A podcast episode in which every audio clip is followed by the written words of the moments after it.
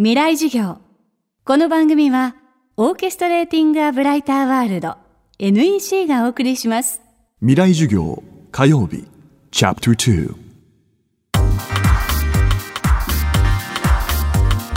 未来授業。月曜から木曜のこの時間ラジオを教壇にして開かれる未来のための公開授業です。今週の講師は広辞苑第7版の編纂に携わった岩波書店辞典編集部副部長平木康成さんです。広辞苑は1955年の初版刊行から60年余り。国民的辞典とも呼ばれ累計1200万部を売り上げる超ミリオンセラーです。時代と社会の変化に応じて改訂を繰り返してきたのも広辞苑の特徴。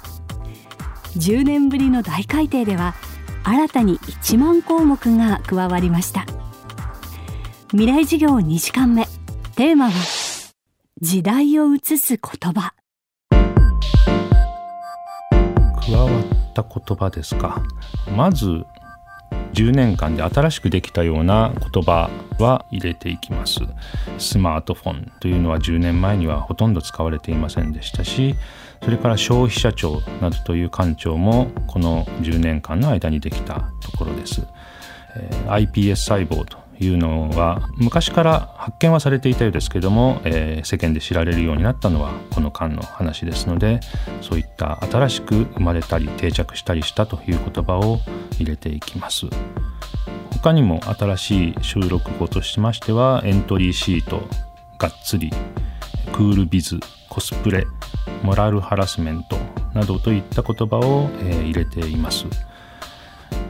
それぞれの言葉について定着したか今後も使われて定着し続けるかどうかということは議論するんですけれども実はそれぞれのこういった理由で入れたこういった理由で落としたということは、えー、言える言葉の方がほとんどなくてですね実際は、えー、会議の中で定着したというふうに判断していくと入れましょうと決めたと。そうすると、えー、もう次の言葉の検討に入りますのでその時々の議論って実は、えー、忘れてしまうことが多くてですね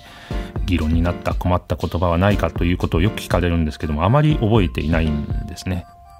後付けになるんですけれどもこんな言葉は入ったのは理由は何かということで言うと「萌え」という言葉を、えー、今回新しく入れました。萌えという言葉は前回の第6版の時から収録の候補には入ってはいたんですけれどもその時は「萌え」ってどういうふうに発音するのかもよくわからなかったり文の中でどう使われるかもつまり品詞が何なのかもよくわからなかった。ですけれどもあなんとなくそのまあいわゆるオタク系の人たちの中では使われていてそれがどこまで広がるのかなどんなふうに定着するのかなということを見守らなければいけない段階かなということで第6版では見送りました。今回入れた理由としては「何々萌え」というふうにいわば設備語的に何にでもつけられるようなえ使い方が安定しまして使い方が安定するとさらに使いやすいので広がるようになって鉄道萌えでも自転萌えでも何でも使えるようになったので入れたというようなことが言えると思います。他にもエコバッグやキーマカレーお姫様抱っこチャラい LGBT ふるさと納税などが新たに追加されました。ゲリラ豪雨はやぶさゲノム編集高倉健も新規追加項目です。また言葉の解説語釈がアップデートされた言葉もあります。例えば第6版では、えー、もともとサプリメントという言葉が入ってはいたんですけれどもそこに、えー、栄養補助食品という意味のサプリメントの、えー、丸2を入れています。同じような例で言うとタブレットという言葉がもともと入っていましたけれども、えー、今多く使われている電子機器としてのタブレットの意味を加えています。あとはやばいですかね。やばいも、えー、よくそのいい意味でやばいなんて使っちゃいけないというようなことを、えー、言われるかと思うんですけれども、実際やばいが、えー、これだけ広がっていい意味でも使われ続け使われるようになっていますので、えー、危険だというその元々の意味に加えて今回丸にでのめり込みそうであるというような意味の付け方をしました。なかなかうまい語釈を著者が作ってくれたなと思うんですけれども、その悪い意味だったやばいがいい意味のやばいに移り変わる過程というのは例えば美味しいケーキがあってこれを食べると、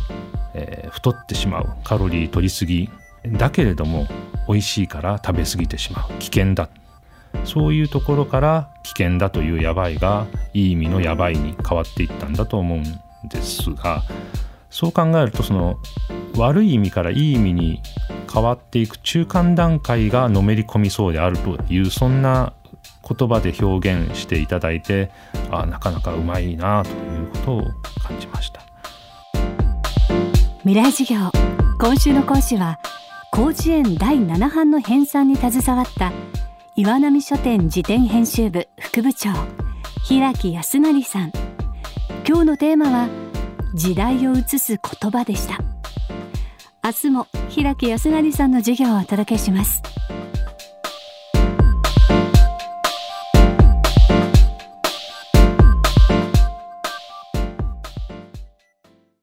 未来授業。この番組はオーケストレーティング・ア・ブライター・ワールド。NEC がお送りしました。